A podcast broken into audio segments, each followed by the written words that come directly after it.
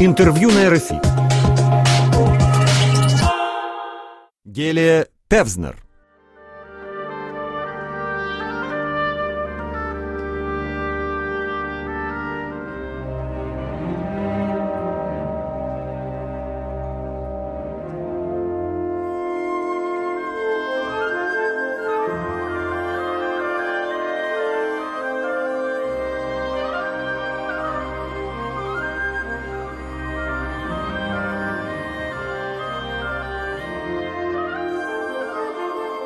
Парижской опере состоялась премьера «Снегурочки» на музыку Римского-Корсакова.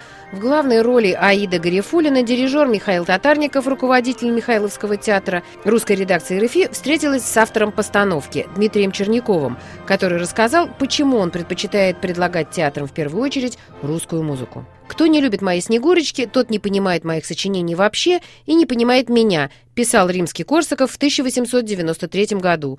В России этот упрек мог относиться разве что к Мусоргскому, который принял Снегурочку прохладно. Оперу изучают в музыкальных школах и регулярно ставят на столичных и провинциальных сценах. Во Франции «Снегурочка» на русском языке последний раз шла более ста лет тому назад. В 2016-м Дмитрий Черняков поставил в Парижской опере и Аланту, и Щелкунчика, собрав в восторге прессы и ценителей. В 2017 году он снова знакомит французского зрителя с русской музыкой. Начнем с самого очевидного вопроса. Почему вы все чаще и чаще обращаетесь к русской музыке? Все чаще и чаще так я сказать не могу, потому что я это все так же часто, как и раньше и было. Нет никакого ускорения.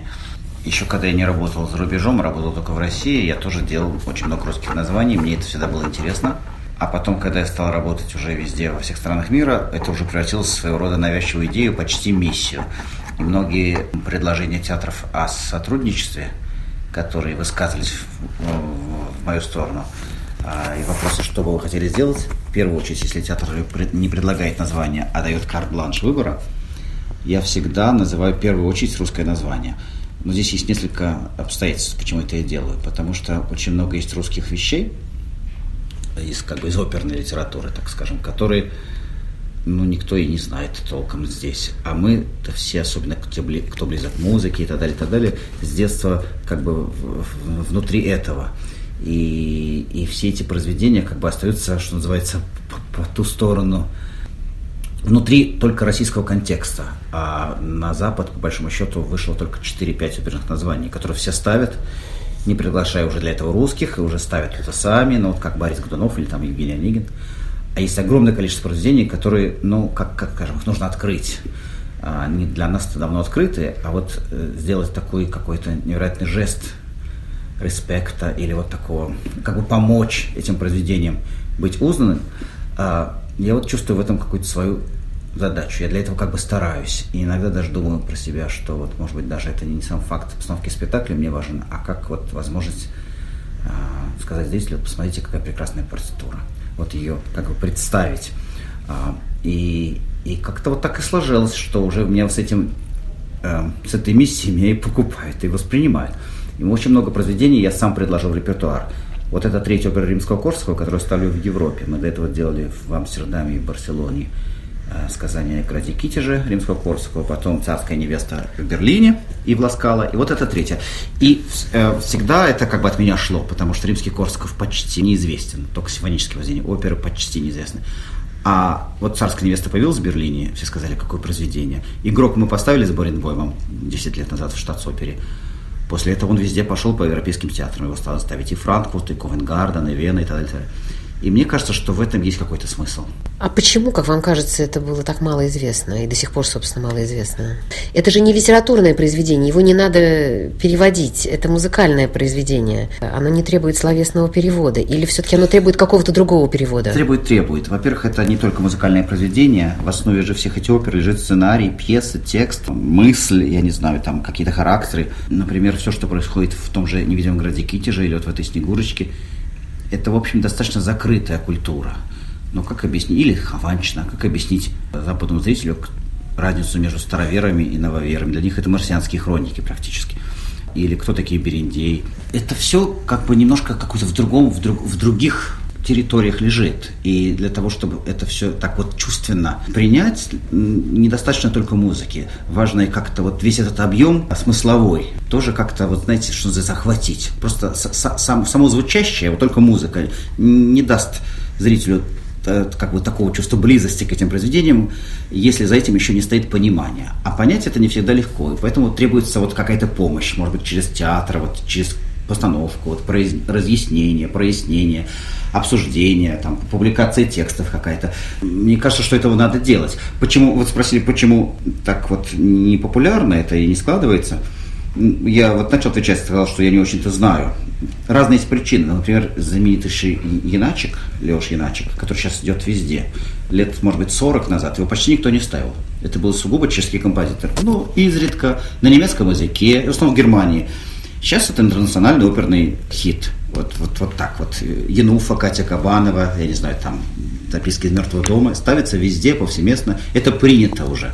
И почему такие тенденции, э, как они, как, как они развиваются, почему так вдруг выходит на рынок, на арену какой-то композитор, а потом вдруг пропадает, например, как был популярен Майербер в 19 веке, а сейчас. Это непонятно, как эти тектонические сдвиги себя ведут. Но я просто хочу этому помогать. Вот если возможно это делать, чувствую я уже успех в некоторых своих поползновения. Вот, например, с игроком, который вдруг как-то... Раньше это была опера Прокофьева, который э, Мариинский театр с Гергием привозил на гастроли в основном. И, и большие оперные дома вне России как-то не очень-то обращали на это внимание. Это был какой-то раритет вот там для тех, там, да, для, для внутри русского пользования. А теперь это уже все берут. Кстати, здесь в Снегурочке одна из идей была взять в кастинг очень много иностранных певцов. Не только пользоваться русско- русскоговорящими, но позвать больших звезд. Вот, например, там у нас был, был план Рамон Варгас.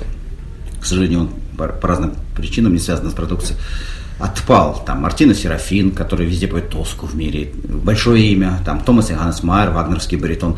Чтобы не только русская опера делалась русскими, а чтобы она была немножко уже как бы принята в коллективную, в коллективное такое, как сказать, в коллективное оперное пользование, я бы так хотел сказать. Эта миссия исключительно моя, она персональная. Дело в том, что все это я просто очень любил с детства. Это часть меня. И для того, чтобы я эту миссию по-настоящему успешно осуществлял, я должен это делать вот очень персонально. Вот просто не, не внушить себе, что это, что это какое-то вот важное дело, а делать это с пылкой страстью, понимаете? Вот, что я хочу всем показать что-то вот прекрасное. Что вот я считаю прекрасным, а многие люди еще про это не слышали. И мне хочется этим поделиться. И вот это меня питает. Не потому, что я из России и хочу не русским как бы дать возможность шире взглянуть на русскую культуру. Вот каких-то таких больших заделов и замыслах патриотического плана у меня нет. Это не это. Я, понимаете, да, я, я немножко другими токами питаюсь. Потому что мне, мне как, как сказать, мне казалось, я с этим вырос, мне казалось, что это вот все во мне, а, а, а, а многие люди этого лишены. И поэтому мне хочется, чтобы это и хочется поделиться этим. Вот так я бы хотел сказать. Наверное, я сейчас только об этом подумал. Я никогда даже не анализировал. Сейчас с вами я понял, из-за чего я все это делаю. Вот из-за этого. Ну и там русскую поэзию никогда ее не передашь никаким переводом. И вот это вот эфемерное, ну, а как сказать, это так важно, как мы это чувствуем. И как мне кажется, было бы здорово, если многие люди испытали бы ту же тремоляцию, то же волнение, что и я. Вот, и, собственно, в этом состоит моя задача. А если она удается, я вижу, что это как-то вдруг становится всеми принято, или как сказать, не как моя работа, а как вот представление произведения, тогда я чувствую уже какую-то значительность своего дела. А, а импульс был исключительно поделиться. Вот если бы вы ставили Снегурочку, скажем, в Питере, вы ставили бы ее так же или по-другому? Так же. Мне кажется, искусственным подход приноравливания, угадывания какого-то, адаптации себя не то что под публику, под существующее представление о каких-то шаблонах восприятия здесь, в Германии, в Нью-Йорке и так далее, так далее. Я никогда в них не попаду. Мы не знаем, что, когда и почему выстрелят. Иногда бывают совершенно неожиданные эффекты. А, например, вот я делаю спектакль всей силой страсти, вот так скажем, а он вдруг оставляет публику равнодушной. Или, например, я делаю что-то такое для себя факультативное между главными работами, а вдруг это становится успешным. Я не понимаю, а как это все функционирует, почему это так происходит, поэтому я давно решил, что я не буду эм, проводить никаких социальных исследований, не пытаться понять, например, как мыслит парижский зритель, что он хочет видеть, как он представляет эту Снегурочку или Россию, или русскую музыку в целом, или на какие эстетические ориентиры он, он заточен. Я стараюсь это из головы выкинуть, и я поступаю так, как мне подсказывает мой театральный инстинкт. А, соответственно, я также сделаю это и в Петербурге, как и здесь.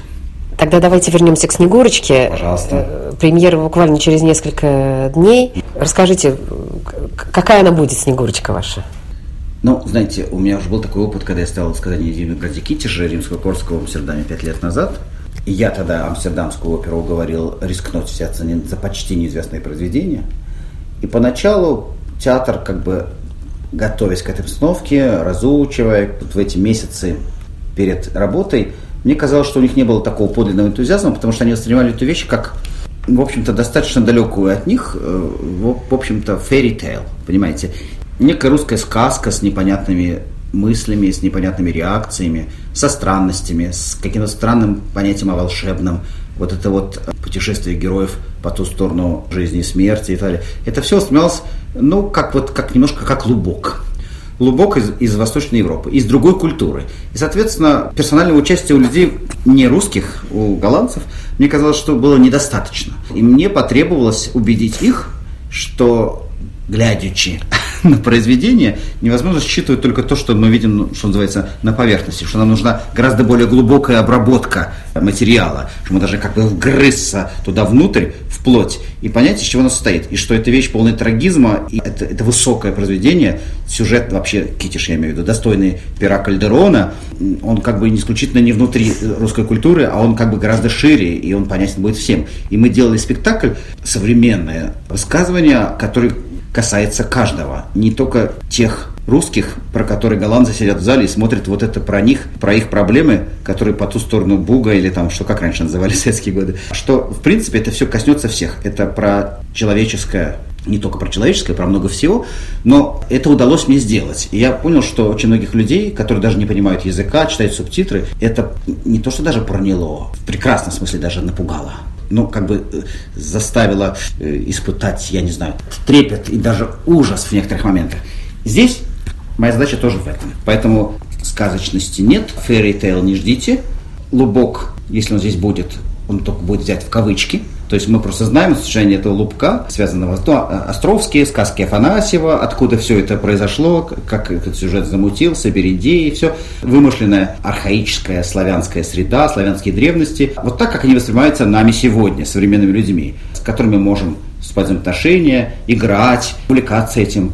А в какой-то момент это все уходит на дальний план, и мы понимаем, о каких трагических вещах рассказывает сюжет. Греческий мир – это придумка, потому что все эти славянские дохристианские древности и пантеон этих всех богов, от этого мало что осталось. Это не описано, это не зафиксировано. Это в каком-то смысле уже плод э, фантазии 19 века. То есть это вещь компилированная, она искусственная. Она, она красивая, но она не, не аутентичная. Год назад я тут делал спектакль в Гарнье. И Аланта, и Щелкунчик. Это тоже была моя идея, и это предложил сам делать Талиснеру. Изначально театр решил делать и Аланту со мной, и мы искали Double Bill, ну, как бы второе название, так как Аланта опера для одного акта. И я предложил делать это с балетом. Театр был сначала напуган, а потом ухватился. Почему? Потому что изначально у Чайковского в 19 веке, в 1892 году, это так и писалось. Это был заказ императорского театра делать одноактную оперу и одноактный балет «Щелкунчик». Ну, там двухактный, но короткий. И это было одно произведение. То есть опера, антракт, потом балет со сценарием Пятипа. Чайковский это делал как один, ну не один сюжет, а как бы, как сказать, как один музыкальный мир.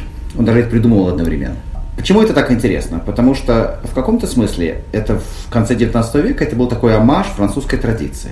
Люли, Рамо, опера, балет и так далее, так далее. Все, что пришло отсюда. Переработанный русским театром, русской музыкой. И это теперь, год назад, вернулся уже в таком варианте на родину, во Францию. Снегурочка в каком-то смысле похоже. Сейчас объясню почему.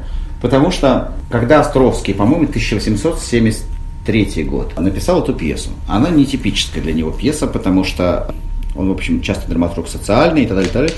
Это неожиданно, она, кстати, успеха большого не имела, она не оправдала ожиданий от Островского. Все сказали, что это очень странно для него такое предложить. Но идея выглядела так. Он был драматург Малого театра, как, наверное, известно, который находится рядом с Большим. В Малом театре драматический актер и в Большом оперобалет. Так вот, Малый театр был закрыт какое-то время. Сегодня так не бывает, но тогда было. Артисты Малого театра выступали в Большом. Соответственно, в Большом в одном зале день играли драматический спектакль, день оперу, день балет. И дирекция задумала сделать одну большую феерию, объединив все разные искусства. Тоже, что называется, амаш французской традиции. И заказала Островскому эту пьесу. Он написал эту пьесу, и вот это была премьера именно вот такого замысла. То есть этот замысел не, не у него родился, а благодаря вот таким обстоятельствам. И, кстати, для того вечера музыку писал Чайковский, никто иной, как Чайковский. Это было еще за много лет до написания оперы римского Корсака. То есть у Чайковского есть огромное количество музыки к драматическому спектаклю «Снегурочка». А римский Корсаков это 1800 81 год. Это уже через 8 лет, когда это уже все прошло, он заинтересовался этим сюжетом. Но, тем не менее, в основе римского Корсакова все равно пьеса Островского. А родилась она тоже благодаря вот такому, как бы, амажу французской традиции. И теперь это тоже возвращается сюда, в Париж. Вот я просто подумал, как интересная закономерность. Снегурочка здесь была в 1908 году в опера комик, по-моему, на французском, но с большими сокращениями. Я даже нашел э, много всяких интересных фотографий персонажей. Фотографии героев в костюмах. Там и Береди, и Купава, и Леди Снегурочка. 1908 год год. До сегодняшнего дня это только два известных мне сюжета. Вот 1908 год «Опера Комик» и, по-моему, начало 50-х, когда на Радио Франц была записана «Снегурочка» с большими сокращениями на французском языке с французскими певцами. И Леля там пела знаменитая бельгийская певица Рита Гор, звезда 50-х. Есть такая запись, она продается, можно купить. Звучит очень странно. На французском языке «Снегурочка», «Ля фи Денеш». А театральных спектаклей с 1908 года не было. Это значит, сколько лет назад получается? Почти 109 лет назад. Это уже у меня третья постановка здесь. Первая была в 2009 мы делали Макбет Верди. И вот год назад и Аланта Щелкунчик. Сейчас вот э, «Ля фи Денеш», «Снегурочка». И есть еще проекты, которые будут года через два. Вы можете о них говорить? Пока театр официально не объявит программу, как-то корпоративно принято это не разглашать. Могу только сказать, что это будет уже не русское название, а французское. Французское название во Франции я еще не ставил. Это будет у меня тоже первая проба. Знаменитое французское название. Большое, большое, большое, самое большое. Если все сложится, посмотрим. Жизнь такая уязвимая, за два года может много чего случиться, поэтому пока это только планы.